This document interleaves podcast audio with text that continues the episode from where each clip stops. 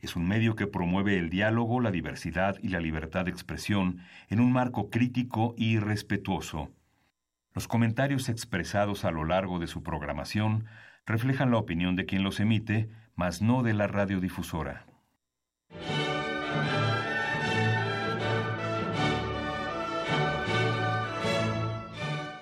Diálogo jurídico. Derecho, cultura y humanismo.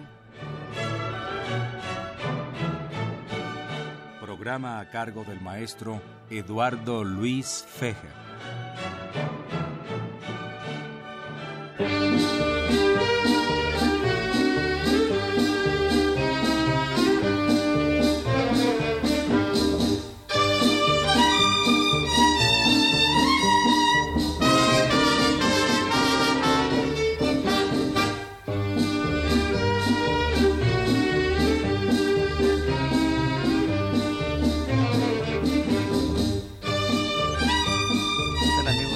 Los saluda Eduardo Luis Fejer en esta emisión de la Facultad de Derecho, Diálogo Jurídico con nuestro lema Derecho, Cultura y Humanismo. Y antes de presentar a dos distinguidos catedráticos de la universidad, quiero felicitar al padre Cronos porque trajo música muy bonita.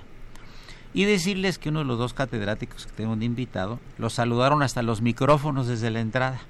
Nada menos que don Enrique Larios, el doctor Enrique Larios, a quien le doy la más cordial bienvenida a estos micrófonos de que los tuvo 13 años precisamente en este lugar donde yo donde yo estoy y que es pues, un distinguido catedrático de la universidad, consejero universitario y presidente del Colegio de Profesores de Derecho al Trabajo. Bienvenido a tu, a tu estación, a tu facultad y a tus micrófonos que te saludaron desde, desde la entrada. Saludo a todo el mundo, me da mucho gusto. Bienvenido, Enrique.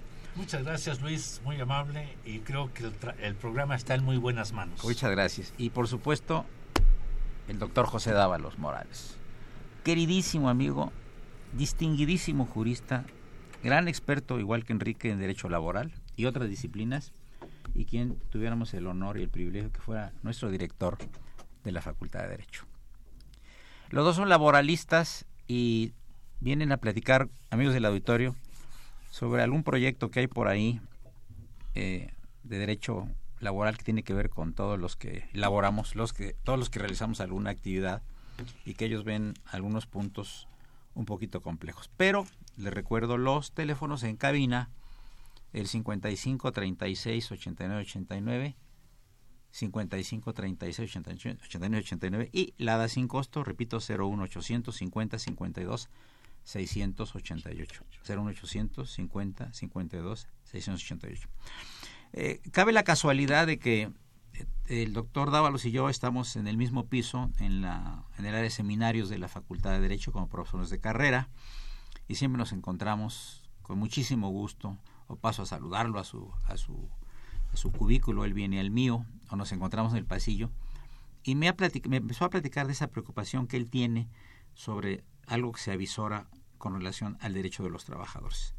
Por eso le sugerí que nos sea el privilegio y el honor de invitarlo aquí a Radio UNAM, acompañado de otro prestigiadísimo laboralista, que es el doctor Enrique Larios. Tú puedes abrir el fuego, mi querido Pepe. Muy bienvenido a los micrófonos de Radio UNAM y de la Facultad de Derecho.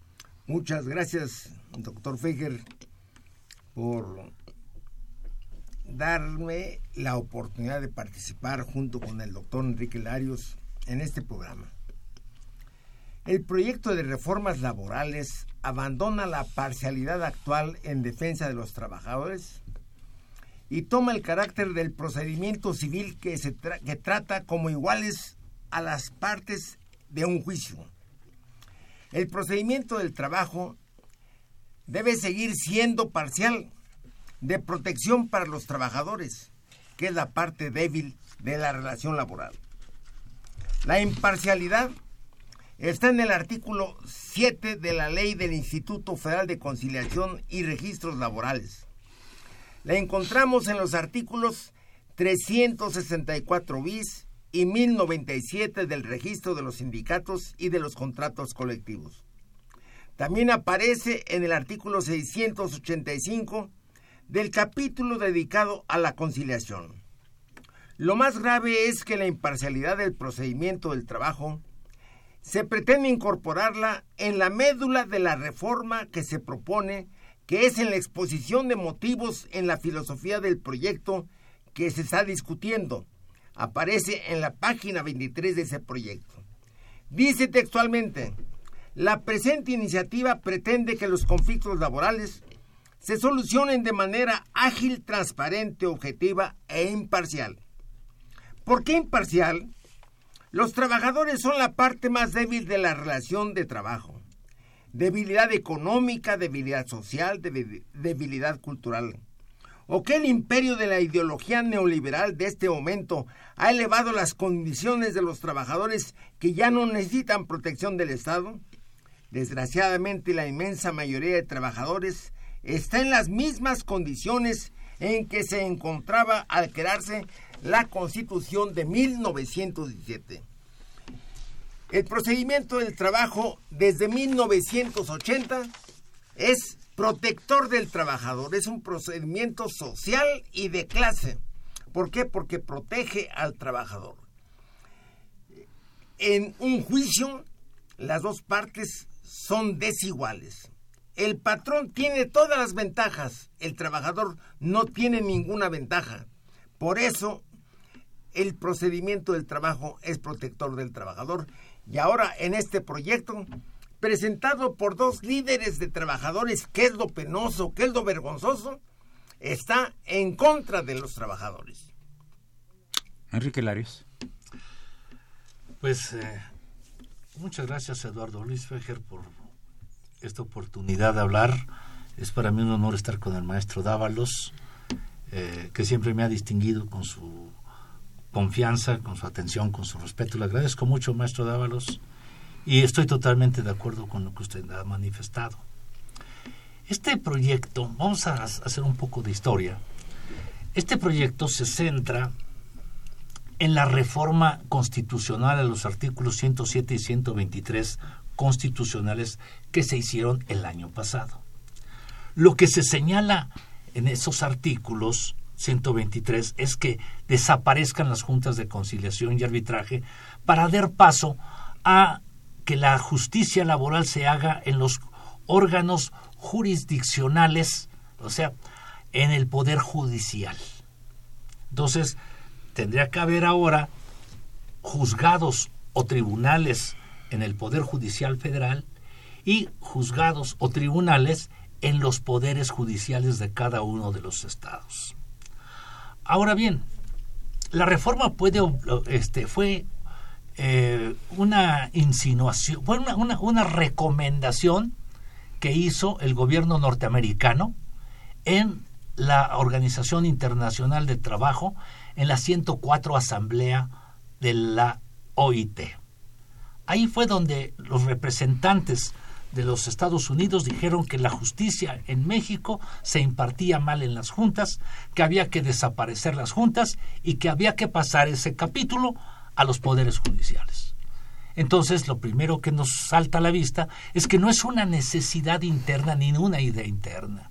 Es el obedecer los mandatos de Washington en primera instancia. Segundo, una vez expresado esto, se mandó a hacer un estudio al CIDE, que es un instituto de excelencia en materia económica, pero no cuenta con laboralistas, no cuenta con personas conocedoras del mundo laboral. Una cosa es conocer las carteras y los billetes y otra cosa es conocer cómo se genera esa cartera y esos billetes a base del esfuerzo que se, que se da entre el patrón, que también trabaja, y los trabajadores que prestan su fuerza de trabajo para poder obtener productos o prestar servicios. Pero en este campo no lo tenían.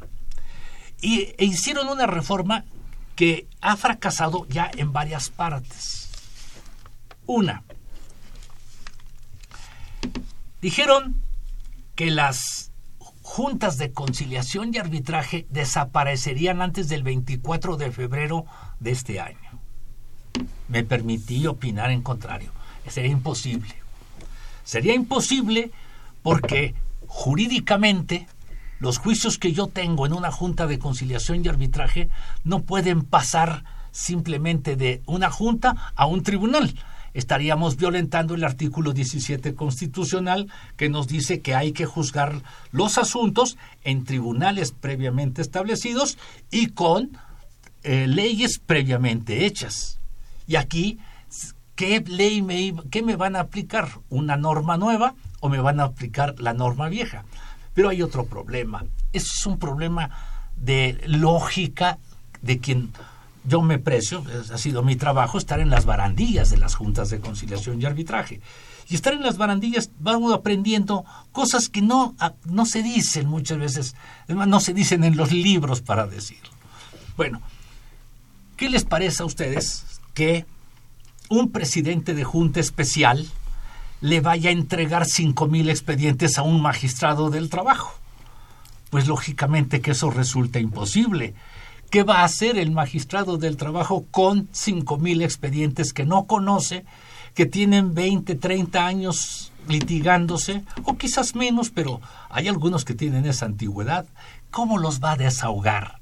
¿Con qué norma?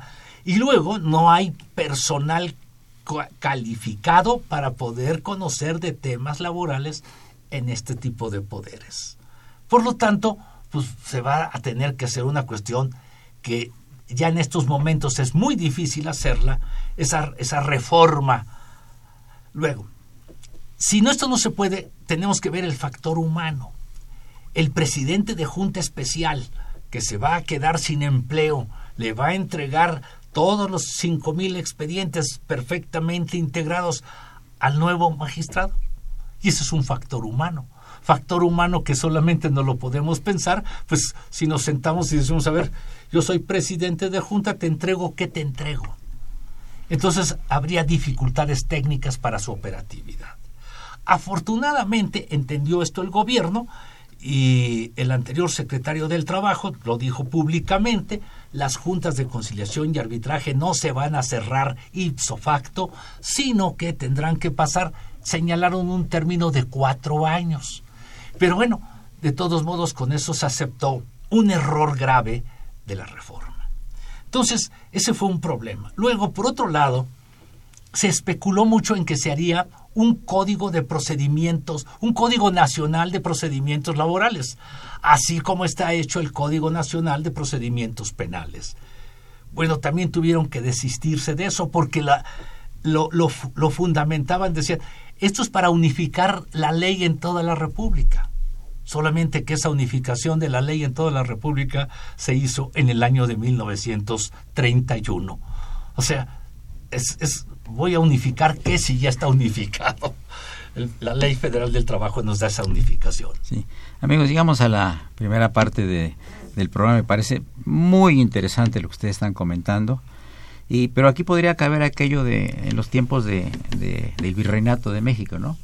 que mandaban alguna ley el rey y decía obedezcase pero no, se, cumpla. Podría pasar esto, ¿no? Eh, saludamos eh, con todo afecto a dos personas que nos llamaron por teléfono. Está Laura García Escutia y el niño héroe de la radio, Raúl Romero Escutia, que dice que ya viene en camino para atendernos. Soy Eduardo Luis Fejer, esto es Radio UNAM y este es el programa de la Facultad de Derecho. En cabina los doctores José Dávalos y el doctor Enrique Larios. Continuamos en unos momentos. Gracias.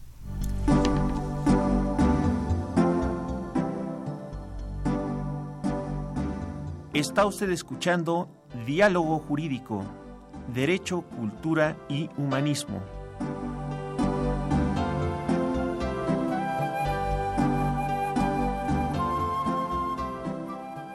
A través del 860 de AM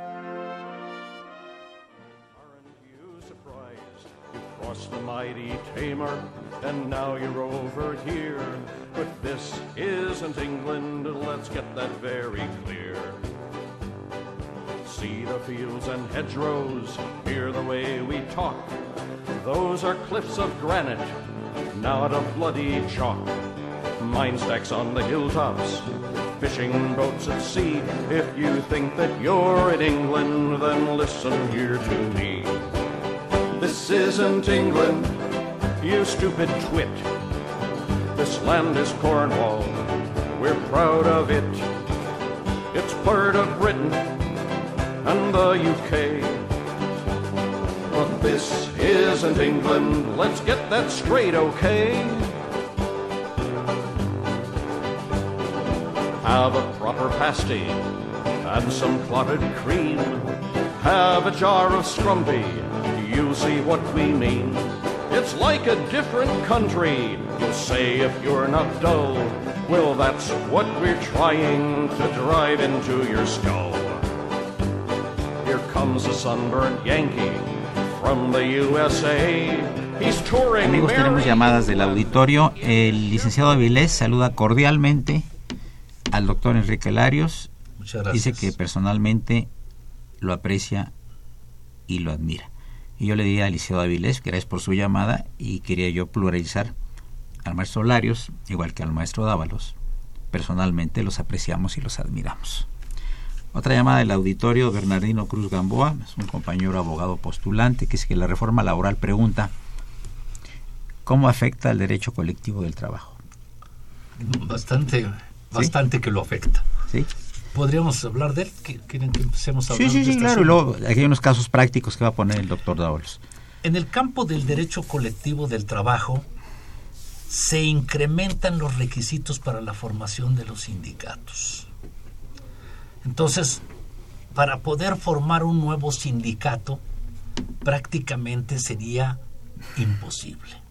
Ahorita, ¿cómo se forma un, un sindicato? Un sindicato, pues, por la voluntad de los trabajadores. Tiene que haber un mínimo. y 20 trabajadores, 20 trabajadores. y luego tienen que tener un acta constitutiva, deben de tener un listado de los trabajadores que están agremiados. Identificados perfectamente. Exactamente. Su, este, su documentación de la elección de la primer mesa directiva y con esos documentos debe de dársele paso a la generación de un nuevo sindicato.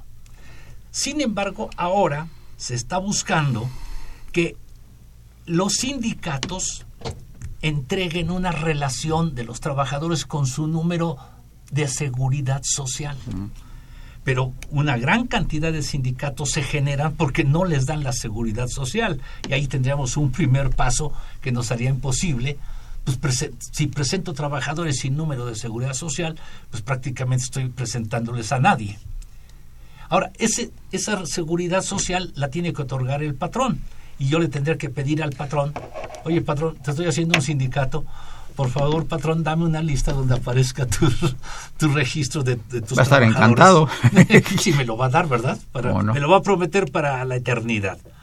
Bueno, pero el, el procedimiento de huelga se hace imposible. ¿Por qué?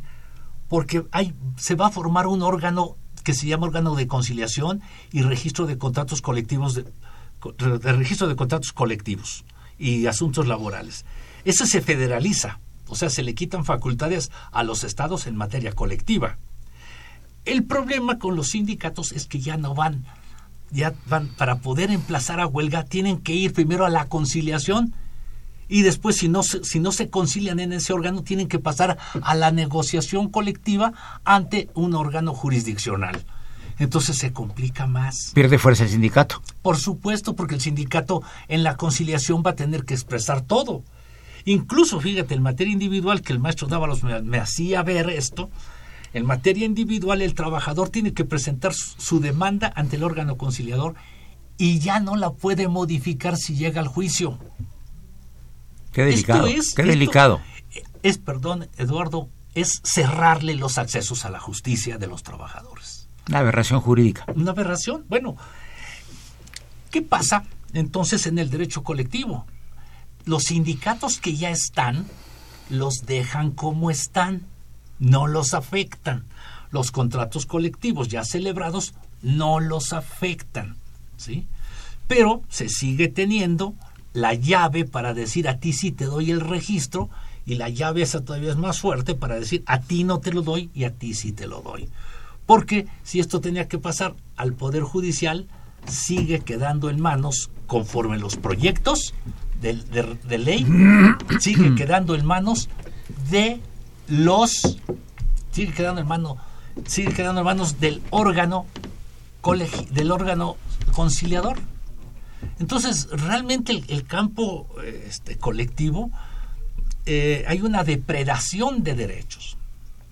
He tenido la suerte de que me inviten de diferentes gobiernos estatales, de sindicatos, de federaciones de sindicatos del interior de la República, eh, algunas federaciones nacionales y confederaciones, y me han preguntado, bueno, ¿qué va a pasar si este proyecto se hace ley?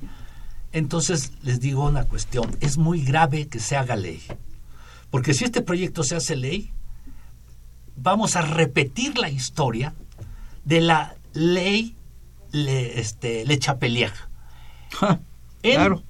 En Europa, en Francia, hicieron la ley Le Chapelier que prohibía el sindicato, el contrato colectivo y la huelga. Los trabajadores, a pesar de la prohibición, hicieron sindicatos, hicieron contratos colectivos y huelga. Cuando estaban llenas las cárceles de trabajadores, pues ya el Estado se vio inmovilizado para poder continuar con ese eh, afán de e, evitar este, este tipo de manifestaciones.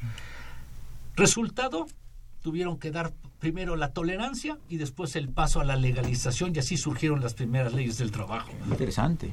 Bueno, estamos repitiendo la historia. Ahora no, no sería la ley Le Chapelier, sería la ley Tereso, este, Tereso y, e Isaías.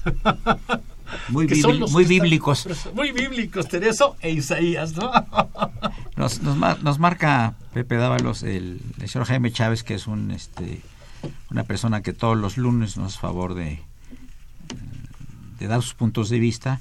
Yo creo que es el único que nos escucha en el radio, él nomás. ¿eh? tengo, tengo esa impresión. Este, pregunta si, después de lo que está, estábamos diciendo, si él piensa y pregunta si entonces estamos en el limbo de la indefensión. Y también agrega el señor Jaime Chávez que si esto da por resultado que las leyes no se aplican en forma expedita. ¿En forma? Expedita.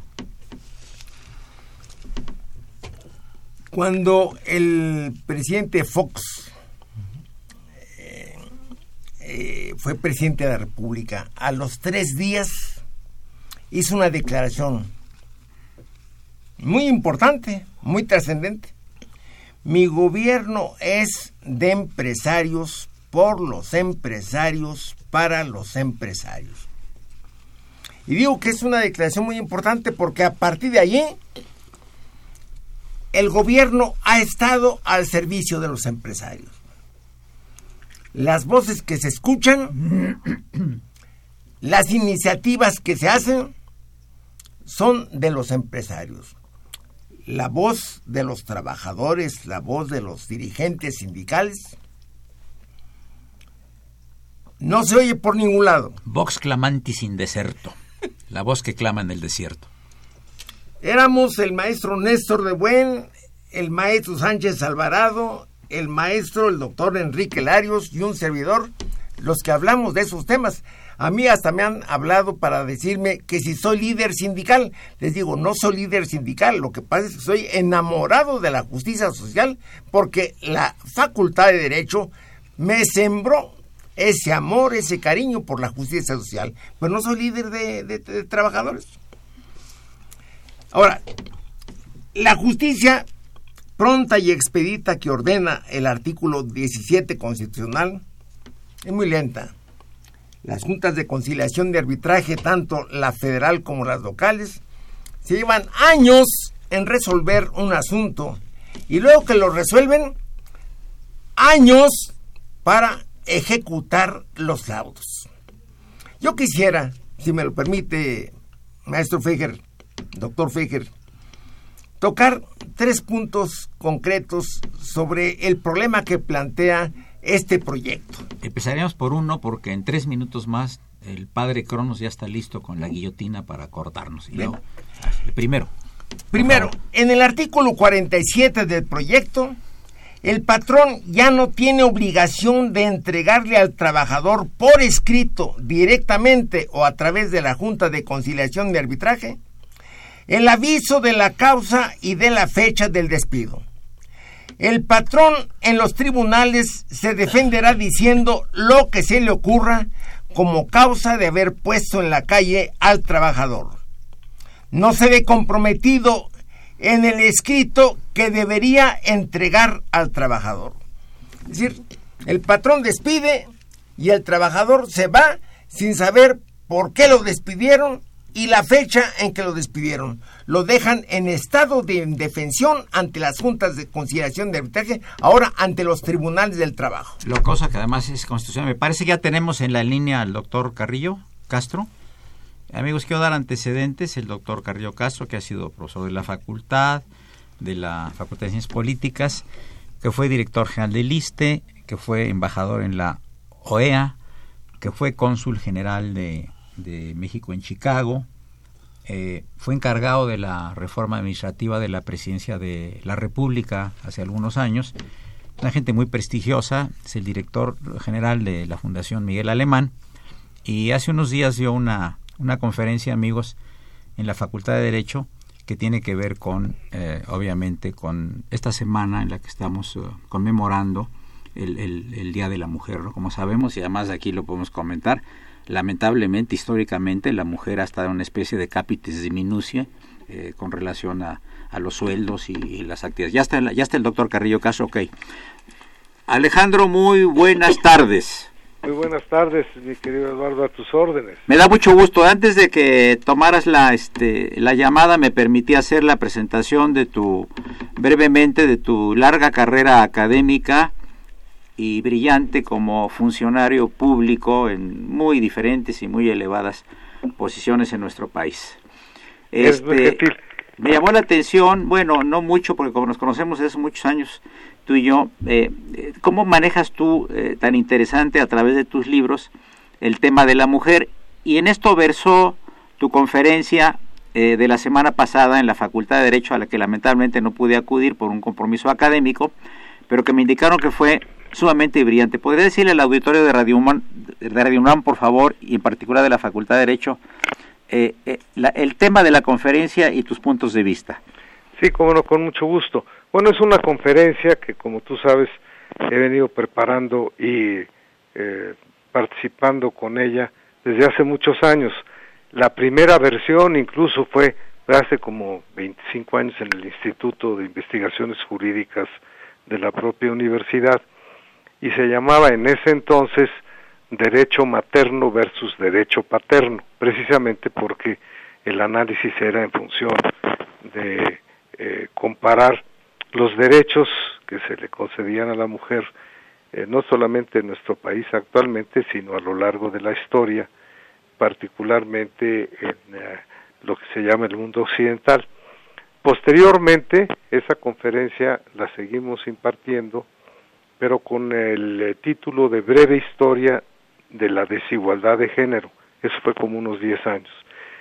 Y a partir de que en 1974 ya la Constitución establece eh, legalmente que el hombre y la mujer tienen los mismos derechos y que se les debe tratar eh, de manera igual, como precisamente no ha ocurrido esta igualdad en los hechos, aunque desde el punto de vista legal ya está otorgada desde nuestra máxima carta normativa, que es la Constitución. Ahora la charla que me invitan a, impartir eh, en muchas facultades de Derecho y en institutos eh, de la mujer se llama precisamente la resistencia cultural a la equidad de género porque ya está resuelto jurídicamente aparentemente, pero esto no se cumple, como tú bien lo decías, porque ni los salarios que se ofrecen para trabajo igual son eh, similares para las mujeres y para los hombres, eh, promedio, no solo en México, en muchos lugares del mundo, la diferencia es de un 30 a 35% tratándose del mismo trabajo si se remunera a hombres o a mujeres. Y eh, precisamente en torno de esta fecha de eh, que se ha eh, decidido en establecer para rememorar eh, como al igual que en el día del trabajo hechos que fueron muy gravosos en contra uno de los trabajadores el primero de mayo y el de un grupo de trabajadoras textiles que murieron sin ninguna protección en Nueva York, pues ahora se conmemora, no es que se celebre, sino se conmemora ese hecho, reconociendo a nivel internacional que hay todavía mucho trabajo que hacer para que eh, esta determinación jurídica, este deber ser, como nos enseñan a los abogados en la Facultad de Derecho, esta deontología, este deber ser, se convierta realmente en un hecho eh, constatable a nivel de la vida cotidiana de los seres humanos. Eh, Alejandro, este, eh, finalmente, ya que lamentablemente el tiempo es un poquito, es un tirano que tú y yo conocemos muy bien, este, eh, sí me gustaría que comentaras brevemente eh, el libro que tienes muy interesante, cuyo prólogo te lo hizo Carlos Fuentes, el del unicornio.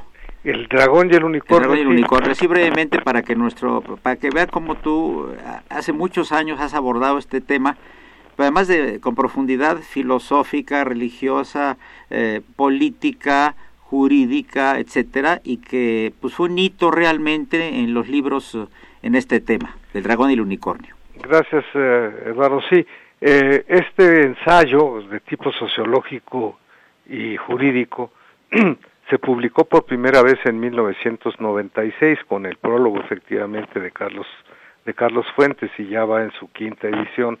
Hay una edición incluso en inglés. Eh, la idea básicamente se, eh, es demostrar cómo eh, las organizaciones sociales, al igual que las especies en el mundo de la biología, han tenido una evolución desde las más primitivas hasta las más complicadas. Ocurre lo mismo en los sistemas de organización social. El primero que existió se orientó fundamentalmente a darle prioridad a las mujeres en tanto que madres, porque son las únicas que pueden eh, producir hijos biológicamente, los hombres no tenemos útero para producir a los hijos. Entonces esta circunstancia biológica eh, hizo que durante muchos años, más de 15 o 20 mil, eh, las organizaciones sociales fueran originalmente matricéntricas, eh, matrilineales, es decir, de la madre se derivaba la línea de descendencia eh, social y que le daba identidad a los seres humanos en las primeras organizaciones sociales. Pero llegó un momento en que esto se fue modificando eh, fundamentalmente a partir de creaciones jurídicas, a partir del derecho mismo, en donde en los últimos cinco mil años el mundo se fue al extremo contrario. Las organizaciones sociales, jurídicas, políticas, económicas le dan prioridad a los derechos que se le reconocen al hombre como padre, de ahí que se le llame a este sistema en muchos lugares el patriarcado. Ahora, simbólicamente, esta evolución entre eh, los sistemas de origen matrilineal que existieron antes que los patriarcales, eh, utilizamos la figura eh, mitológica del dragón, porque o el dragón o serpiente, en griego eh, dracon es serpiente, porque era como se simbolizaba los sistemas sociales eh, más primitivos, los sistemas sociales matrilineales o matriarcales, como se les empieza a decir ahora, frente a los sistemas patriarcales, simbolizados en este caso también por otro animal mitológico que es el unicornio, porque el hombre pretende, como no puede crear con un uh, útero uh, a dos hijos, entonces se ha planteado que la creación más importante es la que los hombres la tenemos por la vía del cerebro, o sea, las creaciones intelectuales, sí. entre sí, sí. ellas el propio derecho. Ya.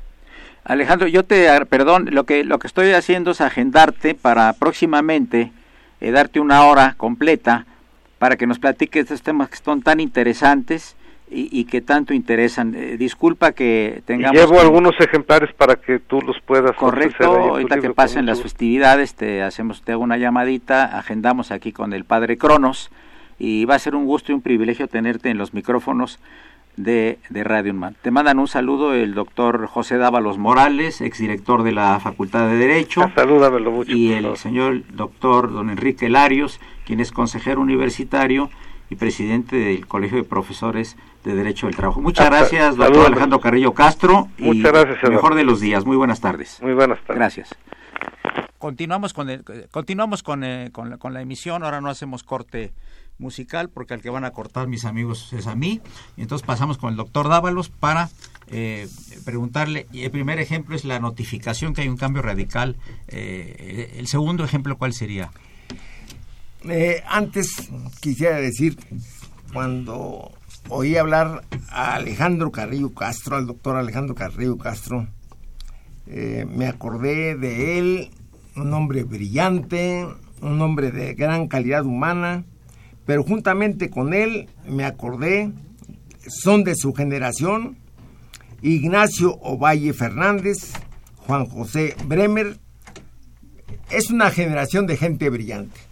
Y aprovecho para enviarle un fuerte abrazo a Alejandro Carrillo Castro.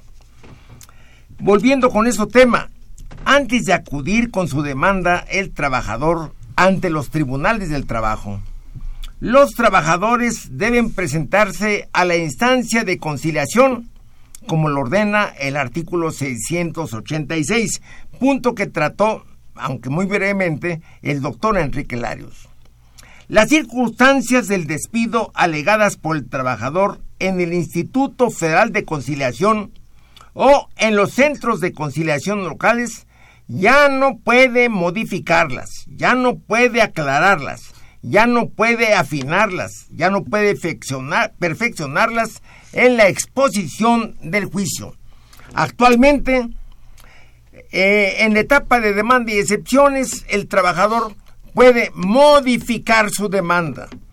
Incluso si está exigiendo a, del patrón la reinstalación y ha juzgado conveniente pedir la indemnización, puede modificar de, reinstalación a indemnización o viceversa. Si el trabajador eh, no tuvo claridad en su demanda, puede aclarar el nombre de la persona que lo despidió concretamente, puede aclarar la hora en que lo despidió, puede aclarar el lugar en que lo despidió. Actualmente, con este proyecto que se presenta, una vez que comparece a la conciliación, ya al presentar la demanda en el tribunal no puede hacer ninguna notificación.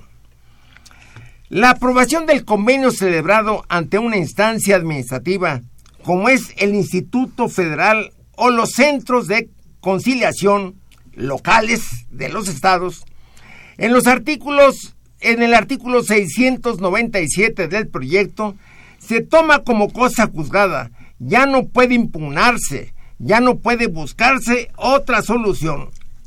¿Por qué va a ser cosa juzgada si tanto el instituto como los centros de conciliación no son órganos jurisdiccionales, sino oficinas administrativas? Estas cuestiones afectan gravemente a la parte débil de la relación de trabajo, al trabajador. Eh, Isaías Pedraza le pregunta aquí al maestro eh, Larios, ¿la reforma educativa es cierto que es eh, más laboral que educativa?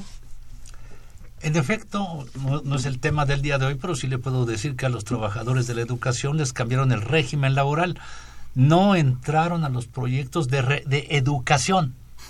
Fueron proyectos para modificar el régimen laboral de los trabajadores de la educación. Una reforma educativa tendría que pasar sobre contenidos, sobre formas de enseñanza, sobre cuestiones que tengan que ver con el proceso enseñanza-aprendizaje. No hay una sola letra al respecto. Se generaron institutos e instituciones para poder operar esta reforma, pero todo tiene que ver con la estabilidad de los trabajadores o no. Eliseo Avilés quiere agregar algo más de lo que comentó hace rato. Abogados como el doctor Larios y el doctor Dávalos es lo que necesitamos para defender los derechos de los trabajadores. Tengo la esperanza, agrega el señor Avilés, de ver un nuevo horizonte en este México. Creo que de lo que están hablando los maestros, el horizonte está muy negro según lo que están ustedes comentando. Sin embargo, hay que verlo con esperanzas. Eh, después de la gran oscuridad, después del túnel oscuro, puede aparecer la luz. Y la luz en la Facultad de Derecho, en la UNAM, la tenemos en los jóvenes. Porque los jóvenes se apasionan por esos puntos. Los jóvenes cuando uno les toca este tipo de problemas, este tipo de situaciones, ven con ojos nuevos la realidad, ven con esperanza la situación y nosotros también los alentamos para que sigan con esa esperanza, con ese entusiasmo, porque no hay que cruzar los brazos. Pero Pepe, además de eso, que sepan que estamos en un país con muchas desigualdades y que tiene que haber una protección a la gente que está económicamente más débil que los demás. Eso es ha sido creo que una filosofía mexicana de todos los tiempos. Desde el constituyente de 1917, el artículo 123 se estableció precisamente para la protección de los trabajadores. Hay ocasiones en que la gente pregunta, bueno, ¿y por qué nada más habla de la protección de los trabajadores?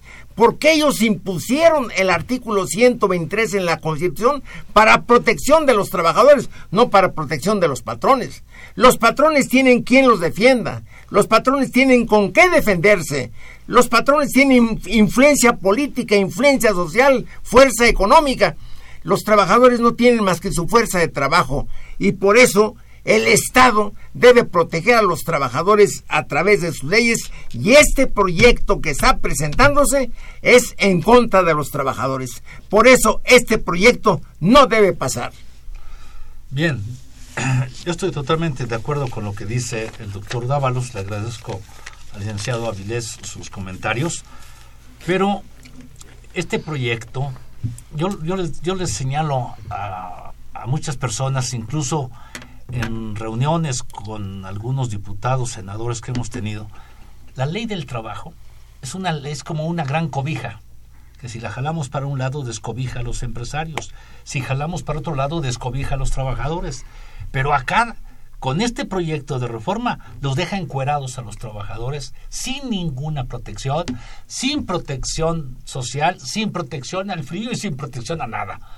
Porque prácticamente les dice que son iguales este tipo de normas, en tiempos de gran desigualdad, donde hay una pobreza extrema en grandes núcleos de la población, no puede ser, no debe de ser.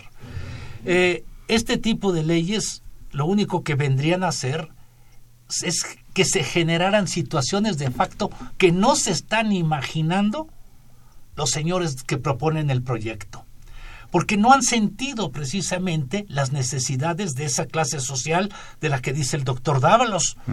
Porque cuando hablamos del trabajador estamos hablando también de las trabajadoras y cuando estamos hablando de ambos estamos hablando de los hijos que tienen necesidades de comer con un salario mínimo que llega a 88 pesos con 4 centavos. Entonces, ¿cómo vamos a tener una posibilidad de, que esto genere igualdad. Es una ley que generaría desigualdad y que generaría grandes conflictos de orden social. Tocamos un tema del orden laboral, del orden jurídico el doctor Dávalos. ¿Cómo va a ser posible que un órgano administrativo emita un, un documento que sea cosa juzgada? No puede ser, no obedece a su naturaleza.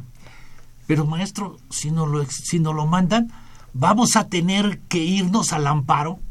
Y hay tantas cosas en el, en el, en el proyecto que yo ya las tengo señaladas. Esto me voy al amparo, esto me voy al amparo. Me explican esto, me voy al amparo.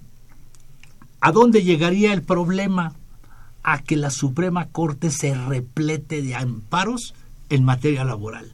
¿Cómo le va a hacer para desahogarlos? Porque serían de múltiples naturalezas los amparos que se presentarían por cosas que contrarían el sentido lógico de un Estado de Derecho. Esa es la situación. Hacia allá nos encaminaríamos si se pasa el proyecto de Tereso e Isaías. ¿Cómo es posible? Y haber dos líderes que dejan a los trabajadores en una absoluta indefensión. En otras palabras, no creo que hayan hecho, ellos no hicieron el proyecto porque no creo que, no tienen esa capacidad. Fueron a firmarlo. Los llevaron a que lo firmaran y lo firmaron. Pero ni siquiera conocen ellos el proyecto ni las alcances de esta qué, delicado, profunda desigualdad. Qué delicado. Si me permiten tres minutos para explicar esta situación que viví en carne propia y que tiene que ver con la desigualdad social de los trabajadores. Yo trabajaba en la Junta de Conciliación de Arbitraje y un día me llama el presidente de la Junta y me dice, Dávalos, acuérdese que mañana es la confesional de fulano de tal, el gerente de un banco. Sí, señor, sí me acuerdo. Llévese la mejor, bueno, en primer lugar, la audiencia va a ser a puerta cerrada. Y la ley dice que no es a puerta cerrada, es a puerta abierta. Segundo, llévese la mejor máquina que hay en la Junta. Entonces eran las máquinas Remington y entonces me llevé la máquina eléctrica que había en la Junta. Dávalo, llévese a la mejor secretaria de la Junta. Y yo socarronamente le dije, señor presidente, la mejor secretaria en qué sentido? Porque en la Junta de Conciliación de Arbitraje hay secretarias que escriben tan rápido como uno va hablando. Y él se rió y yo me reí, yo entendí a qué se refería, me llevé a la mejor secretaria que encontramos en la Junta. Se llevó la audiencia yo me acuerdo perfectamente como si hoy hubiera sido esa audiencia cuando esta audiencia se llevó a cabo hace 25 años. ¿Cómo se llevó la confesional del trabajador? ¿Alguien se acordará? Nadie se acuerda. Si nos acordamos de la confesional del patrón, de la confesional del trabajador, nadie se acuerda. Esta es la igualdad con que se trata a los trabajadores en las juntas de conciliación de arbitraje. Por eso, cuando este proyecto habla de que la ley debe ser imparcial, que el proyecto va a tratar a las dos partes como iguales, nos hace pensar en que estamos dando saltos para atrás.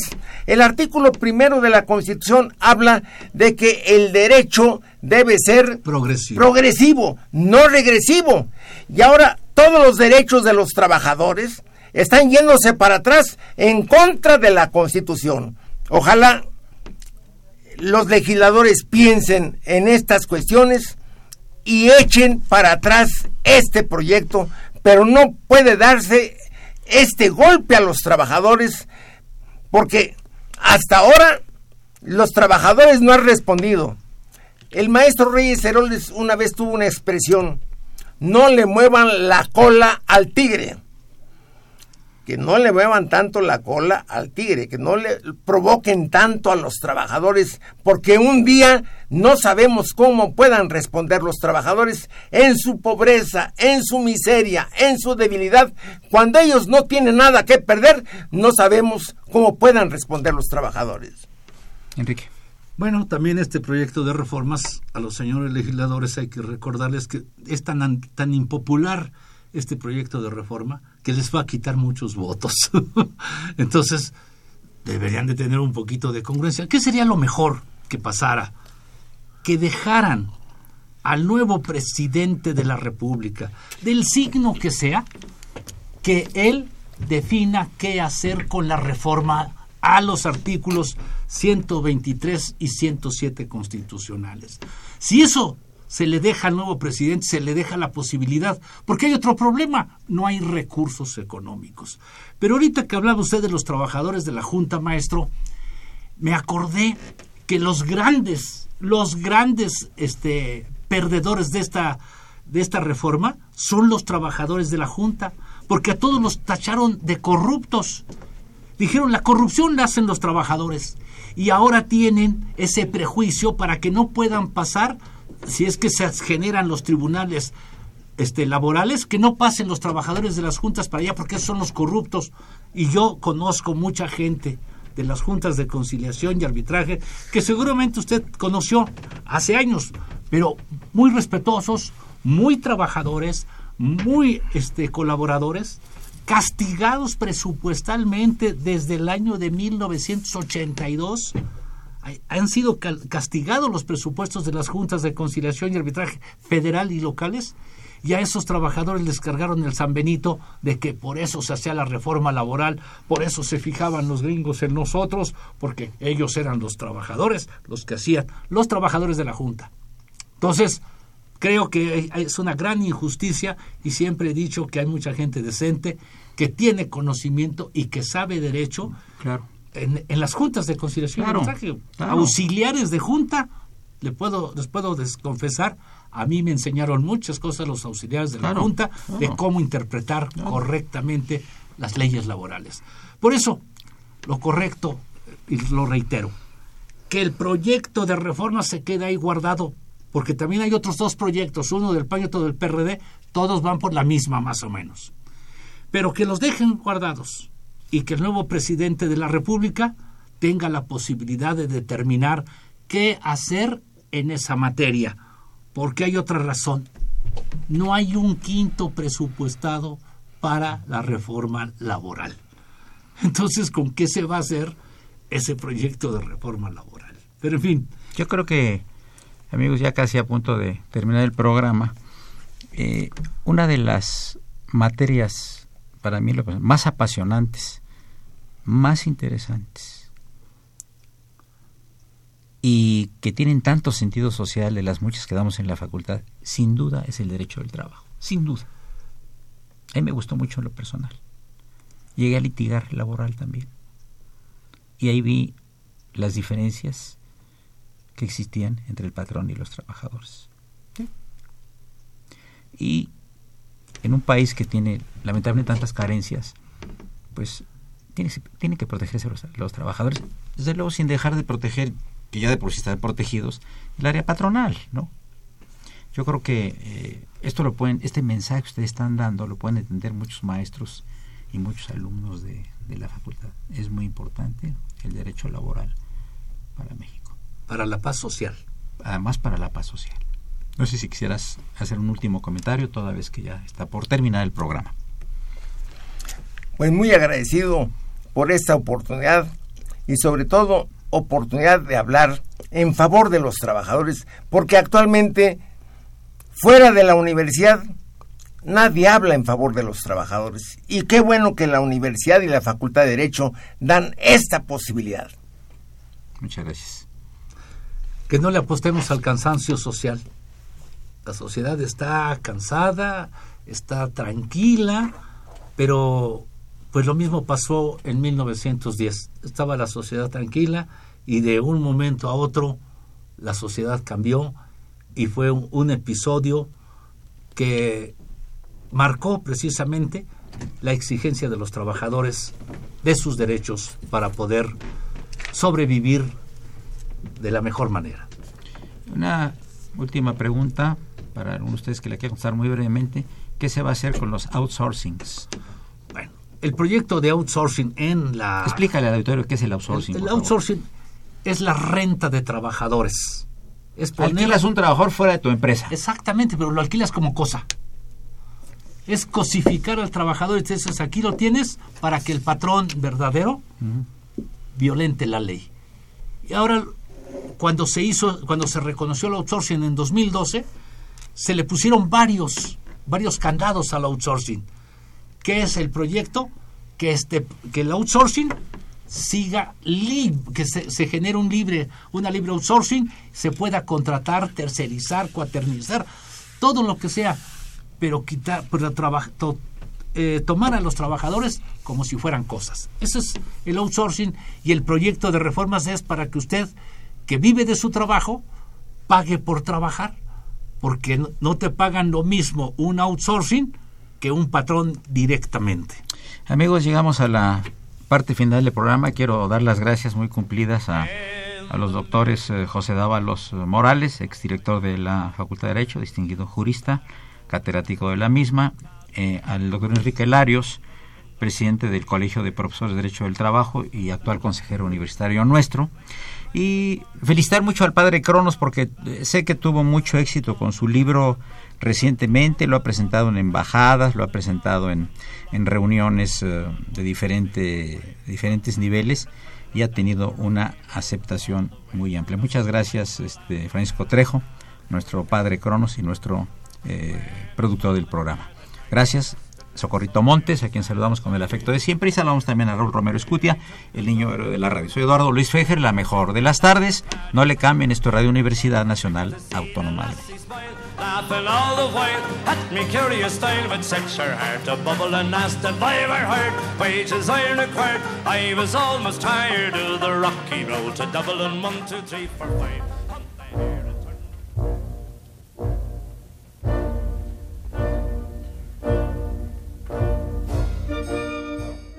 Diálogo Jurídico fue una coproducción de Radio UNAM y la Facultad de Derecho.